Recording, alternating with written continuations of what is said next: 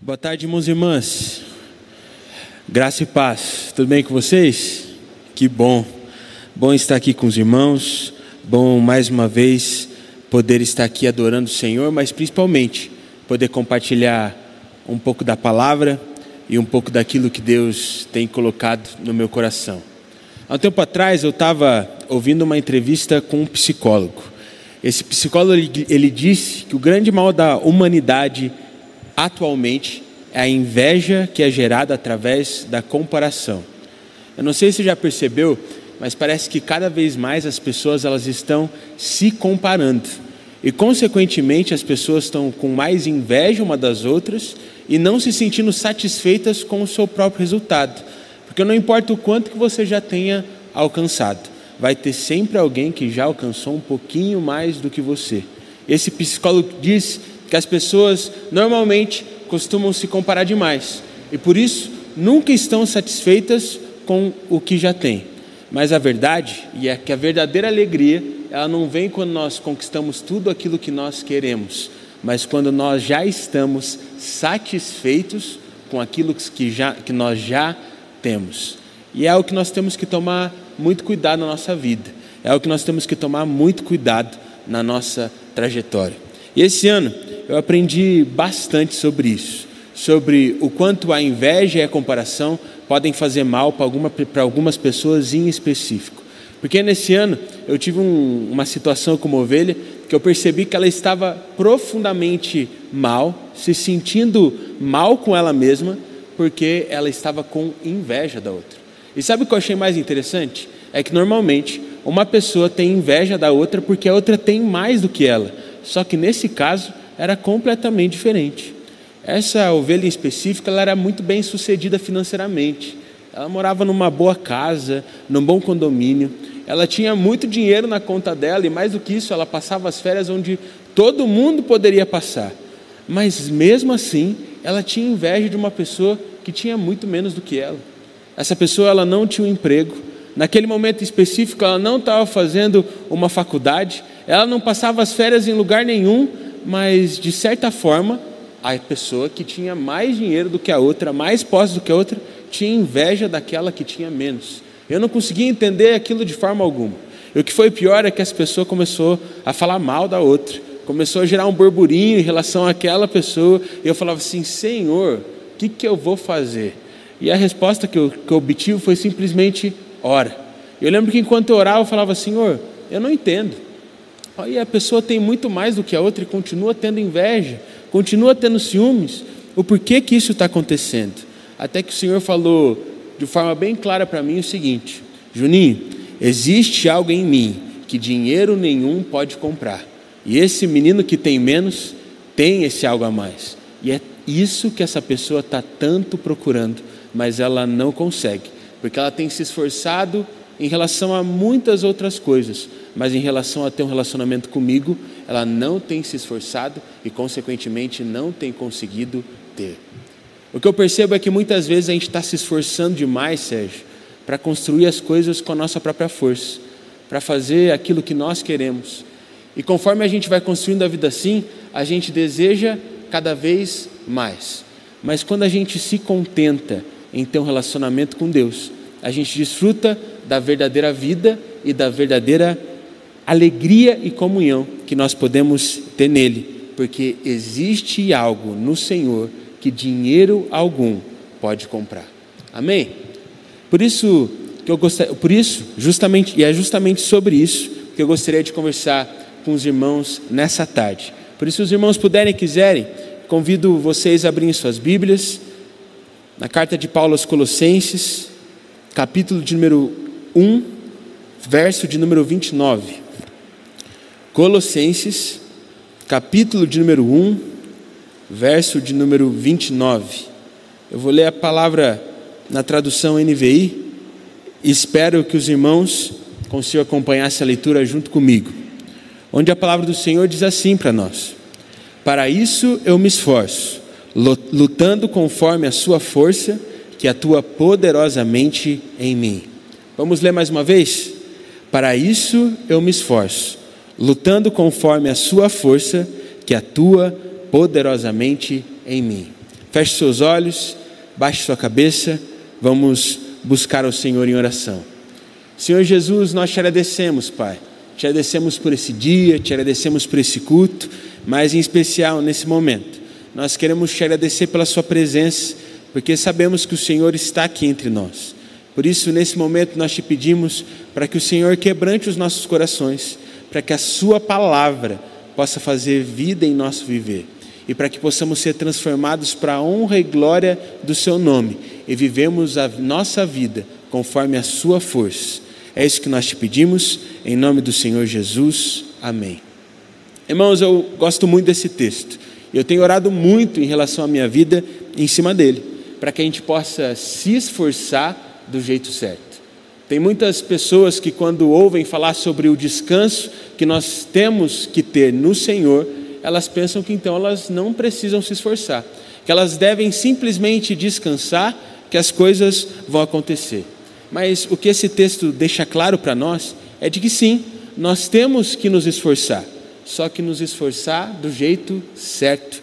Quando a gente se esforça obedecendo a Deus, e crendo que Ele fará por meio da nossa obediência, a gente consegue desfrutar do verdadeiro descanso que nós podemos ter no Senhor.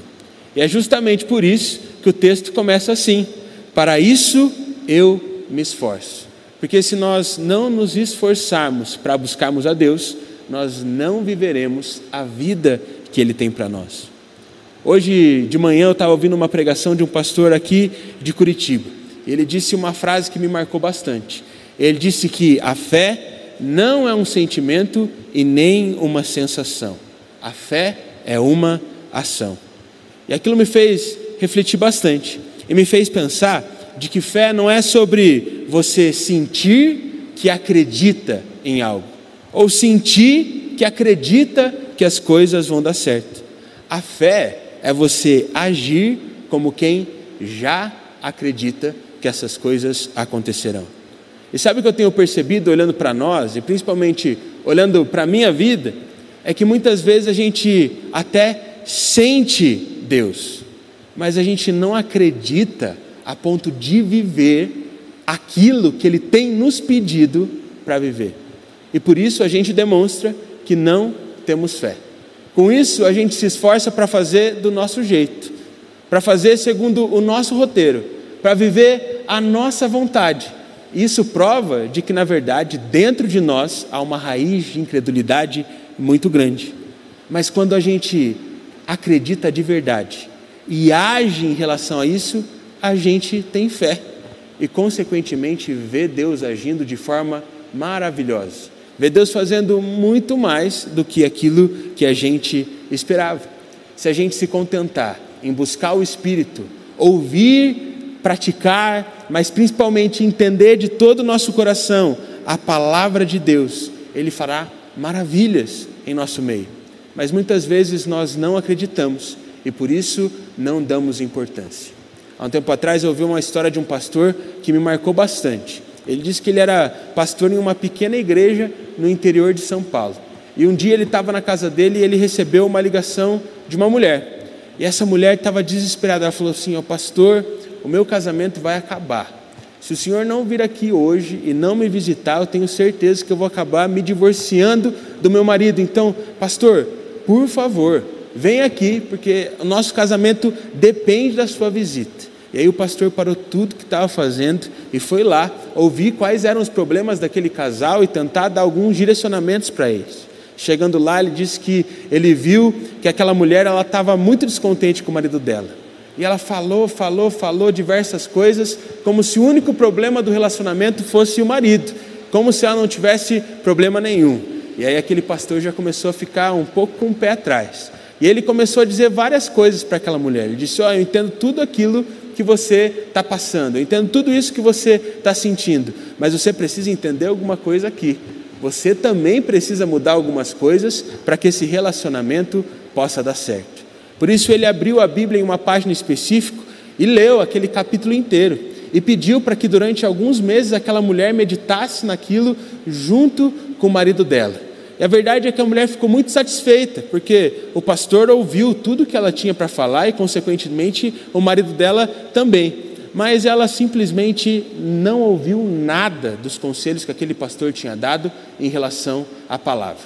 Mas ela estava satisfeita, porque ela achava que o marido ia mudar e que o casamento ia melhorar. Quando o pastor foi embora, ela começou a juntar todas as coisas que ela tinha colocado na mesa para preparar o café para aquele pastor. E ela sentiu que tinha uma colher faltando. E ela olhou, olhou, procurou em todos os lugares e viu que aquela colher não era encontrada de jeito nenhum. Passou uns dias e ela começou a pensar assim: nossa, olha, o pastor roubou a minha colher, como pode? E mesmo assim, continuou brigando com o marido, fingindo que o problema não era ela e que o problema era só o marido dela.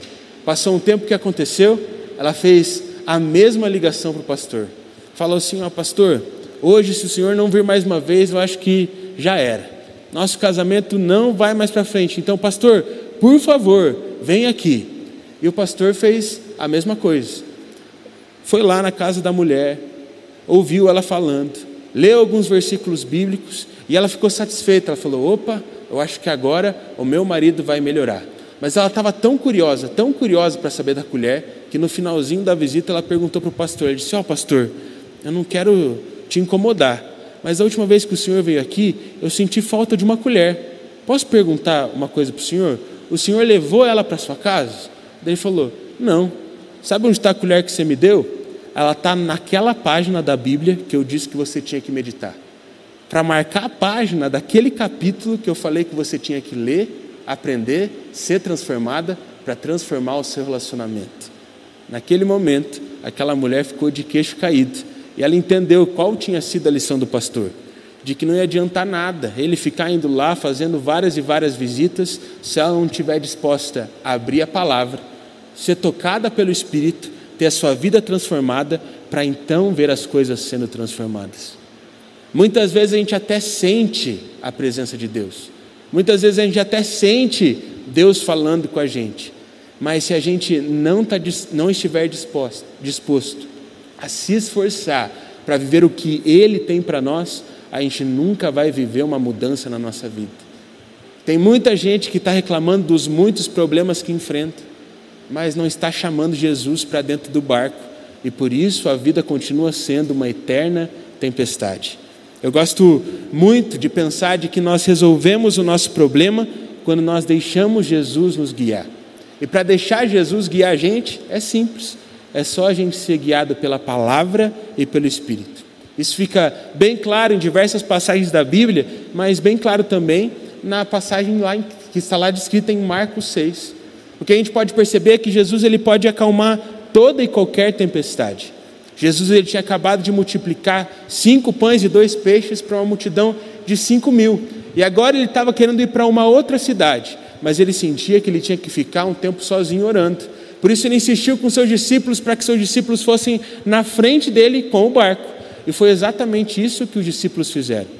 E quando chegou no meio da noite, Jesus decidiu ir ao encontro desses discípulos. E quando ele olha para os discípulos no meio do mar, ele percebe que eles estavam remando com muita dificuldade, porque o mar estava revolto, estava muito difícil de navegar naquele mar em específico. Então Jesus olha para aquilo e vai ao encontro deles. Quando Jesus está chegando perto, os discípulos eles ficam muito amedrontados, porque eles pensam que é, é um fantasma. Mas Jesus olha para eles e diz o seguinte: Não tenham medo, sou eu. Naquele momento, Jesus entra no barco. E quando Jesus senta no barco junto com os seus discípulos, o mar se acalmou. E agora eles não estavam mais remando com dificuldade, eles estavam indo justamente para onde eles deveriam ir. E o que a palavra nos diz é que os discípulos ficavam, ficaram atônitos com aquilo porque eles ainda não tinham entendido o milagre que Jesus tinha realizado na multiplicação. Sabe por que os discípulos ficaram atônitos? Sabe por que os discípulos eles estavam desesperados quando eles estavam lá remando com dificuldade? Porque eles ainda não tinham entendido que quem tem Jesus no barco tem tudo que precisa. E se se deixar ser guiado por ele, não importa qual é a dificuldade, essa dificuldade seria totalmente sanada transformada, porque quem deixa Jesus entrar, quem, de, quem se deixa ser guiado por Deus, vê coisas maravilhosas acontecendo. Mas a pergunta que eu faço nessa tarde é: será que nós temos deixado Jesus entrar? Será que a gente tem deixado Jesus guiar as nossas vidas? Porque é justamente esse o segundo ponto que o versículo nos diz. Primeiro, o versículo nos diz que nós devemos nos esforçar, mas principalmente na medida da força do Senhor. Sabe por quê, irmãos? Porque quando nós nos esforçamos para ouvir Jesus e simplesmente obedecer, Ele opera. Ele faz tudo aquilo que a gente precisa. E Ele supre até mesmo as necessidades que a gente nem sabia que a gente tinha. Isso fica bem claro lá em Lucas 19, na passagem em que Zaqueu, um homem que era chefe dos publicanos, chefe dos coletores de impostos, percebe que Jesus estava na cidade dele. Mas como ele era um homem de baixa estatura, ele decide subir na figueira para ter algum tipo de contato com Jesus. E aí, naquele momento, Jesus olha para Zaqueu e diz: Zaqueu, desça daí depressa, porque essa noite eu quero passar na sua casa. Naquele momento já surge um burburinho no meio dos religiosos, no meio dos fariseus, porque eles começam a olhar um para o outro e falam: ele vai dormir na casa de um coletor de impostos, ele vai dormir na casa de um traidor, ele vai dormir na casa de um pecador. O povo fica todo revoltado. Mas aí, naquele momento em que desceu da figueira, Jesus, Zaqueu olha para Jesus e diz o seguinte: Olha, mestre, eu decidi que eu vou dar metade de tudo que eu tenho aos pobres. E se eu extorquir algum dia alguma coisa de alguém, eu vou devolver tudo. Naquele momento, Jesus fica feliz da vida. Olha para Zaqueu e diz que naquele momento havia festa no céu, porque um pecador havia se arrependido. O que eu consigo aprender com a história de Zaqueu, com a história de Zaqueu e com a atitude dele nesse momento é de que sim, ele teve que se esforçar para ter contato com Jesus. Ele teve que subir numa figueira, não foi algo tão fácil. Mas ao mesmo tempo, o que eu percebo com essa história de Zaqueu é de que o mais importante para Jesus não é o esforço que nós temos para alcançar algo, mas sim a entrega que nós realizamos, sabendo que Ele vai salvar as nossas vidas. Não sei se vocês conseguiram entender o que eu estou querendo dizer, mas Jesus, quando olhou para Zaqueu, não disse: Ó, oh, Zaqueu, parabéns, você subiu a figueira certinho, você foi aquele que mais me buscou nesse dia. O que mais agradou o coração do Senhor naquele momento foi saber que Zaqueu estava disposto a entregar suas riquezas, estava disposto a confessar os seus pecados, estava disposto a reparar todos os seus erros, para que então a realidade do reino fosse vivida na vida dele. Isso me faz pensar uma coisa, meus irmãos, de que no fundo, no fundo, não é sobre o fruto do nosso esforço, mas sim sobre o fruto da nossa entrega ao Senhor. Tem muita gente que quer se esforçar, se esforçar, se esforçar para ter algo, mas a verdade é que está sempre se esforçando, mas nunca se entrega. Quem se entrega totalmente nas mãos do Senhor tem frutos verdadeiros e que permanecem para sempre, porque a recompensa da entrega ao Senhor é sempre a mesma: a presença de Jesus. E é a presença de Jesus que nos faz ter armas, estratégias para vencermos todas as nossas dificuldades. A gente precisa entender que a recompensa vai ser sempre a mesma. Por isso a gente não precisa se entregar mais do que a gente deveria para mais coisas do que Deus nos pediu. A gente tem que se entregar única e exclusivamente a Ele, porque quando a gente faz isso, pode ter plena certeza de que Ele irá fazer. Tem uma parábola que eu gosto muito, que ela está lá em Mateus 20, é a parábola do Senhor da vinha. Essa parábola diz de que havia um senhor, um senhor que tinha uma vinha e logo cedo pela manhã ele saiu para tentar procurar alguns trabalhadores. Ele conseguiu encontrar alguns trabalhadores e levou esses trabalhadores para trabalharem na sua vinha. Depois, um pouquinho mais tarde, às nove da manhã, ele passou procurando por trabalhadores e pegou mais um pouco. Depois ele fez a mesma coisa ao meio-dia. E depois, no fim da tarde, quando ainda faltava apenas uma hora de trabalho, ele fez a mesma coisa. Chegou no final do expediente, ele começou a dar para cada um o seu salário. E o que surpreendeu a todos é que ele deu um denário para todo mundo. Embora alguns tivessem começado a trabalhar lá pela manhã e outros tivessem trabalhado apenas uma hora. E aí todo mundo ficou revoltado com o senhor da vinha, mas ele disse que ele podia fazer aquilo que ele quisesse com o dinheiro dele. Eu realmente acredito que o que Jesus quer ensinar para a gente através dessa palavra é de que não adianta a gente ser aquele que chega mais cedo, mas não entende que a recompensa não é ganhar mais do que o outro. A recompensa é desfrutar daquilo que Deus tem para mim, aquilo que Deus tem para Ele, aquilo que Deus tem para nós. Às vezes a gente está vivendo a vida cristã achando que a gente tem que se esforçar para então ser curado, que a gente tem que se esforçar para então não ter mais crise financeira, que a gente tem que se esforçar para que então as coisas aconteçam. Mas na verdade é que nada é fruto do nosso esforço, tudo é fruto da nossa entrega. E quando a gente se esforça para se entregar nas mãos do Senhor, Ele faz infinitamente mais através da presença dEle. Eu gosto muito de um versículo que está lá em João 14, 23. O texto diz de que aquele que ama o Senhor obedece à palavra do Senhor. E de que o próprio Senhor Jesus e Deus fariam moradas nele, o Pai e o Filho fariam morada nele. Então ele desfrutaria da verdadeira recompensa que é estar o tempo todo na presença do Senhor. Irmãos, não é através da nossa força, é através da força do Senhor operando em nós. Porque quando fazemos isso, nós percebemos Ele agindo através das nossas vidas, cada dia mais. É por isso que o texto finaliza dizendo de que é a graça do Senhor que atua poderosamente em nós. Então começa, para isso eu me esforço, na medida da sua força, que atua poderosamente em mim. Com isso a gente aprende mais uma coisa. Não é sobre fazer coisas poderosas. Não é sobre ter estratégias poderosas. Não é sobre se tornar alguém poderoso, mas sim sobre confiar naquele que é poderoso. Confiar naquele que é soberano sobre todas as coisas. E quando a gente coloca o nosso esforço em buscar esse que é poderoso, com poder ele age em nossas vidas. Isso fica bem claro para mim na passagem do cego Bartimeu, que está lá em Marcos 10. O que a gente pode perceber é que Bartimeu ele percebe que Jesus ele estava na cidade dele.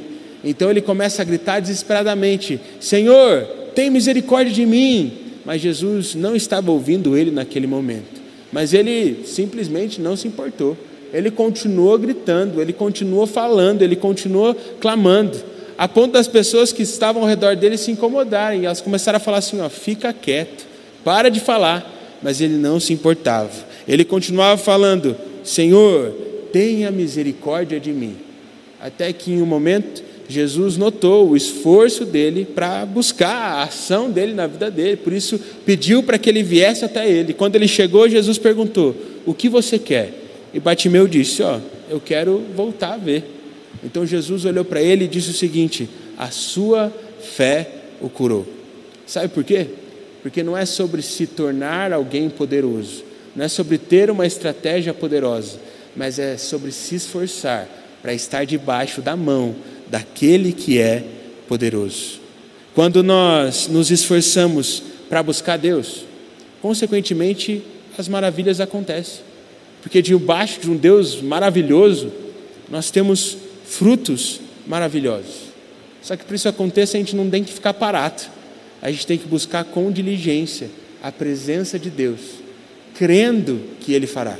Porque isso que é viver uma vida de fé. Não, tem, não é ter um sentimento de que vai dar tudo certo. Não é ter um sentimento de que todas as coisas vão acontecer. Fé é ter a convicção que essas coisas acontecerão. Por isso, agir de acordo com o que a palavra de Deus diz. Eu gosto muito de um texto que está lá em Mateus 7,8 e que o pastor Matias sempre cita ele para nós.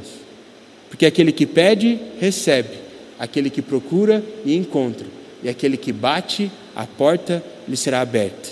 E a verdade é que a oportunidade está aí. Mas será que nós temos pedido? Será que nós temos corrido atrás? Será que nós temos batido a porta? Muito provavelmente hoje, se você olhar para a sua vida, você vai perceber que você está batendo na porta de várias e várias pessoas. Talvez você está batendo na porta da sua família, talvez você está batendo na porta de um médico, talvez você está batendo na porta de um banco. Mas sabe qual realmente é a porta que vai abrir algo novo para a sua vida? Não são essas portas que eu acabei de citar, mas sim a porta do Senhor e quando você bate nessa porta através da sua oração, através do seu jejum, através da leitura da palavra, através da obediência, maravilhas acontecem em seu viver. Por isso, irmão, ao invés de ficar reclamando, clame. Ao invés de ficar parado, busque. Ao invés de ficar reclamando, passe a se esforçar do jeito certo, buscando a presença de Deus e se deixando ser guiado por Ele. Porque Deus fará maravilhas com o que você já tem em Suas mãos. E eu prometo que é o último comentário que eu vou fazer nessa tarde. Deus tem falado muito comigo em relação ao capítulo 6 do Evangelho de Marcos. Mas, mais especificamente ainda, de forma mais específica ainda, Deus tem falado muito comigo através da primeira multiplicação dos pães. Eu acho bem, interessado, bem interessante porque Jesus, ele, naquele momento, estava se esforçando para fazer a obra. Ele estava pregando por vários lugares, ele estava anunciando quem era o Pai, revelando quem era o Pai, estava ensinando os discípulos a darem continuidade no seu ministério, mas o que eu acho mais interessante é que Jesus ele tinha compaixão do povo. E nesse momento em específico, da primeira multiplicação dos pães, Jesus estava pregando para uma multidão de cinco mil homens. Tinha muita gente ali. E aí começou a chegar um momento em que foi ficando tarde e o povo não ia embora. E aí os discípulos ficaram desesperados. Então eles chegaram para Jesus e disseram assim: Ó oh, Senhor, aqui por perto não tem mercado. Não tem como pedir comida no iFood. Se esse povo não começar a voltar para casa agora, eles vão passar fome. Não vai dar certo. Por isso, por favor, Senhor, manda eles para casa. Mas aí Jesus olha para os discípulos e diz para eles o seguinte: Não, dê comida a vocês para eles.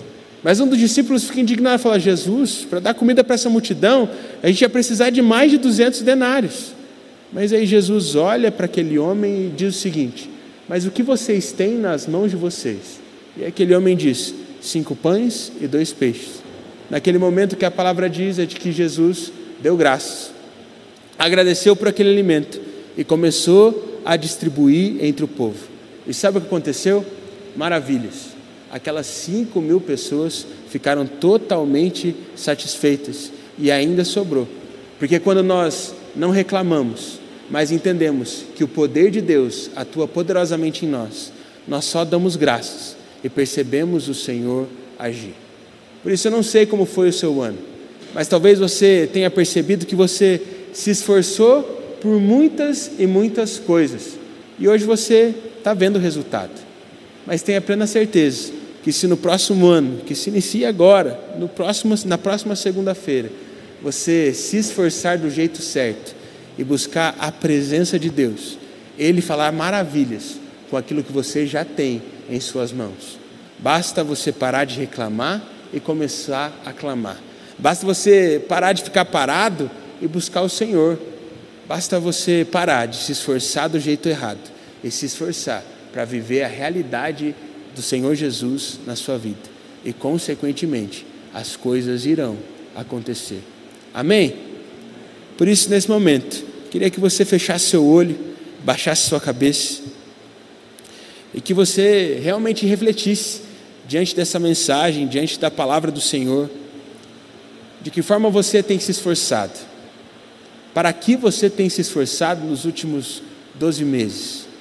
E se você percebeu que você está vivendo a vida e fazendo as coisas do seu jeito, e se hoje você decide mudar isso, se hoje você decide fazer diferente, fala isso para o Senhor.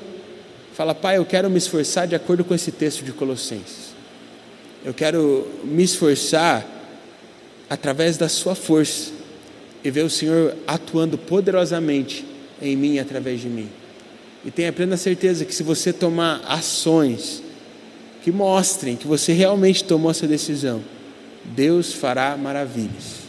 Por isso, nesse momento, eu vou fazer uma oração. Enquanto eu faço a minha oração, Faça a sua oração também. Senhor Jesus, nós te agradecemos, ó Pai.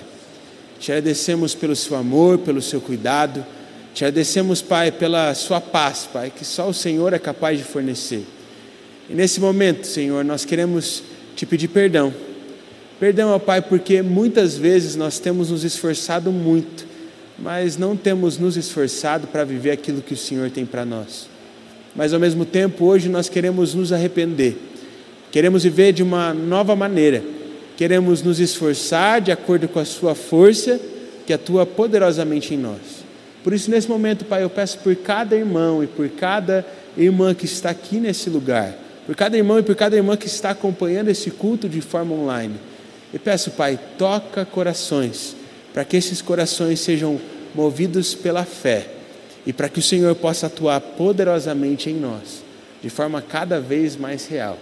É isso que nós te pedimos, em nome do Senhor Jesus. Amém. Amém, irmãos.